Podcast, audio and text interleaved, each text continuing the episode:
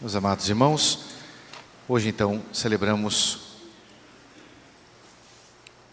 o dia de finados. Há poucos dias celebramos a festa de Cristo Rei.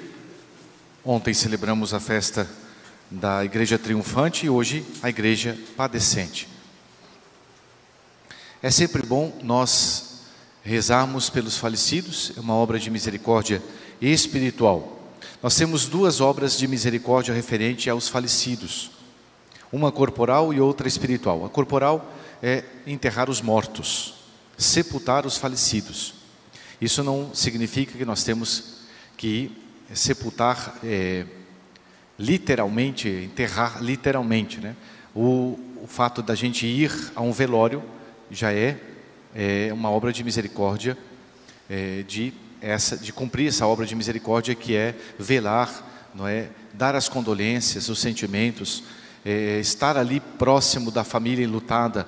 Isso é uma obra de misericórdia é, corporal. Se compadecer da desgraça, vamos dizer assim, né, da morte de uma, de uma família, de uma pessoa que perdeu o seu ente querido. Isso é muito importante. Aliás, é, é interessante que a gente não, não se esqueça dessa do valor dessa obra. Muitas pessoas na sociedade moderna é, não gostam de fazer isso, não é? E não se, não se lembram de ter essa, essa compaixão para com a família que perdeu um ente querido. É, morreu, ah, que enterre lá e deixa para isso, para lá mesmo, que se vire. Né? É, é uma sociedade sem é, coração, sem sentimentos, sem compaixão, sem condolências. Né? E é preciso a gente também é, ter essa, essa caridade, isso é caridade. É, as pessoas que, que, que agem assim, é, com certeza vão sentir também o descaso dos outros na hora que perderem uma pessoa querida. Né? Então, é uma obra de misericórdia é, a gente é, sepultar os falecidos. Mas, além disso, é uma, existe uma obra de misericórdia espiritual que é a gente rezar pelos falecidos. E parece que é uma, algo que não tenha muito sentido, né? À primeira vista, porque a pessoa já faleceu mesmo, já morreu. Mas não. A nossa oração, ela é tão é, é, especial, ela é, aos olhos de Deus, a oração ela é tão valiosa que ela serve também para a eternidade. Não só para as pessoas que estão vivas, mas também para as pessoas que já se foram. E que, quem sabe, ainda estejam lá no purgatório se purificando. E a nossa oração é como que se fosse uma, uma obra de, de, de caridade que as atinge, que vai até elas. É uma prece que pode fazer com que aquela alma ali é, se alivie do seu sofrimento, né, ou mesmo logo possa, purificada, ir para o céu. Então, é, as obras de misericórdia que referente aos falecidos, elas são de uma grande importância. Se a gente faz assim, com certeza Deus vai suscitar também depois da nossa morte, pessoas que façam conosco isso, que rezem por nós, que a gente não caia no esquecimento das almas. Né? Muito bem, mas além disso, hoje não só a gente deve oferecer a Santa Missa, as orações, as boas obras, os sacrifícios nessa intenção, mas além disso, nós devemos também pensar na morte. Hoje é um dia de modo especial, não só o dia de hoje, como principalmente hoje, mas o mês todo, o mês de novembro é o mês dedicado aos novíssimos, né? a contemplação, a consideração daquilo que vai acontecer por último. Os novíssimos quer dizer morte, juízo, inferno e paraíso. E é importante que a gente lembre da eternidade. O homem que pensa na eternidade é um homem que tem sempre diante de si a realidade da sua da vida eterna, a realidade da sua sorte eterna.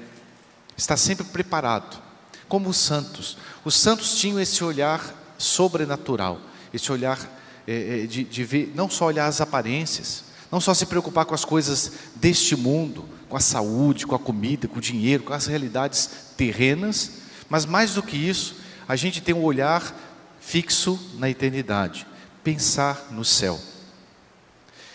A própria Sagrada Escritura tem uma frase, o Espírito Santo, que diz assim: Pensa nos teus novíssimos e não pecarás.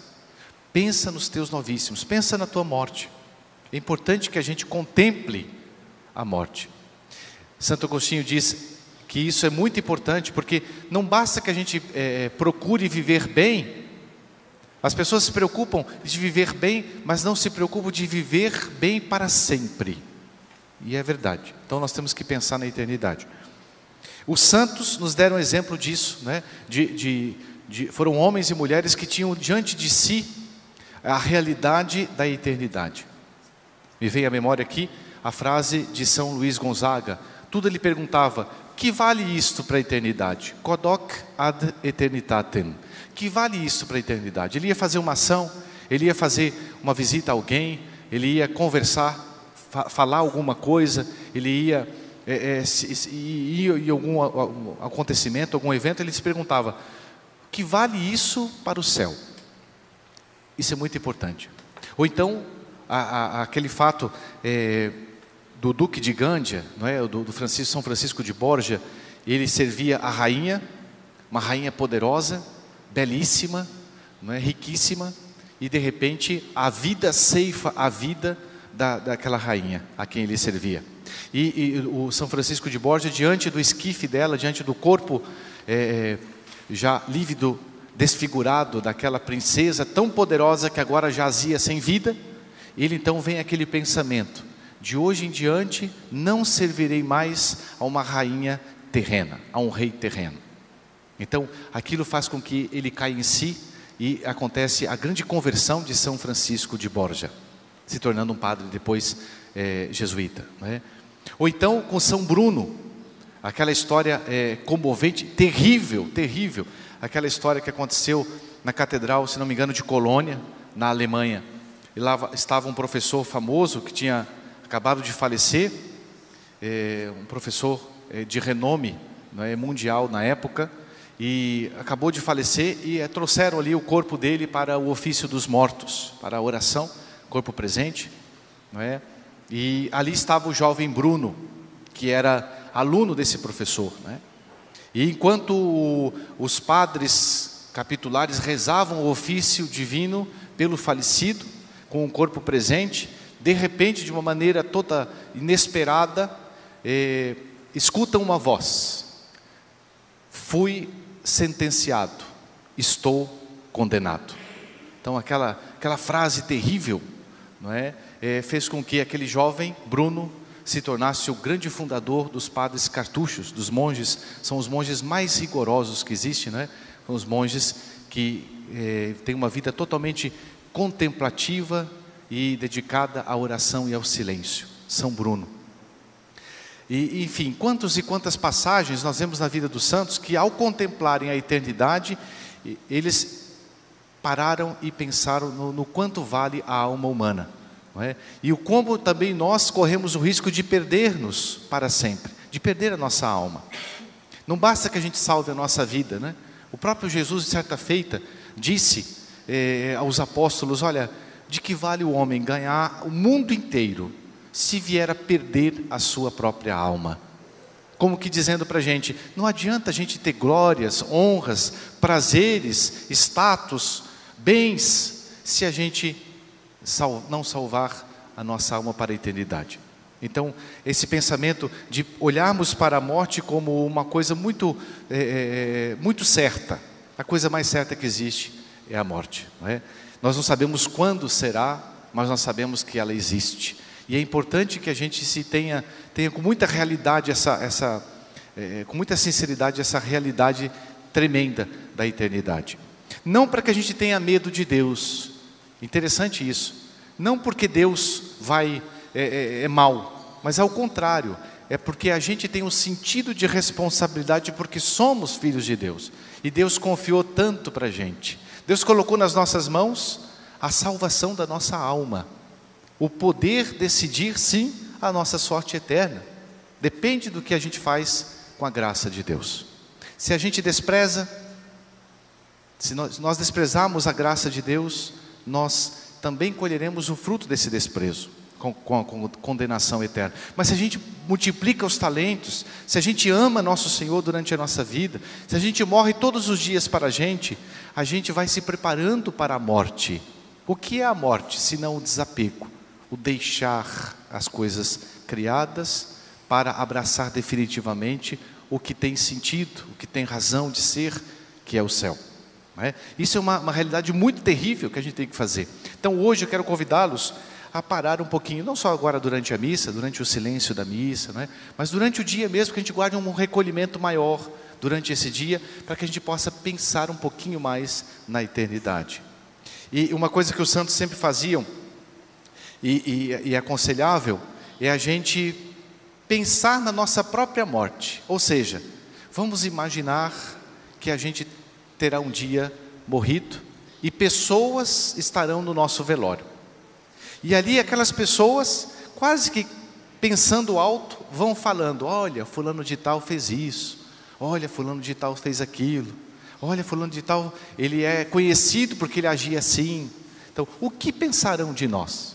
É aquilo que a gente chama de necrológio. A gente como que ver-se, ver a nossa própria morte e, e, e pensar como as pessoas gostariam, como eu gostaria que as pessoas pensassem de mim no dia da minha morte. Será que eh, pensariam bem? Será que falariam bem de mim? Será que diriam aquela pessoa era uma pessoa que de fato mereceu viver e viveu bem? Viveu bem. É? Então é importante que a gente se prepare bem portanto, para a eternidade, com esse pensamento, não é? Lembrando que a morte não nos deve tirar alegria, ao contrário. Para aqueles que foram amigos de Deus, para nós, para eu e para você, a morte será um encontro definitivo com Deus, o abraço definitivo com o Pai, não é? Durante a vida do cristão, a gente vai se encontrando com Deus várias vezes, na oração, nos sacramentos, na, na confissão, não é? É, em momentos que Deus coloca na nossa vida é, é, certos apertos, certos momentos que nos, nos encurralam, por assim dizer, não é? E a gente vai se encontrando com Deus. Então a morte será o encontro definitivo, mais um encontro definitivo com nosso Senhor. Pensamos então a Nosso Senhor nessa Santa Missa pelos falecidos, mas pensemos, pensemos também na nossa morte e rezemos, pedindo a Deus uma santa e boa morte.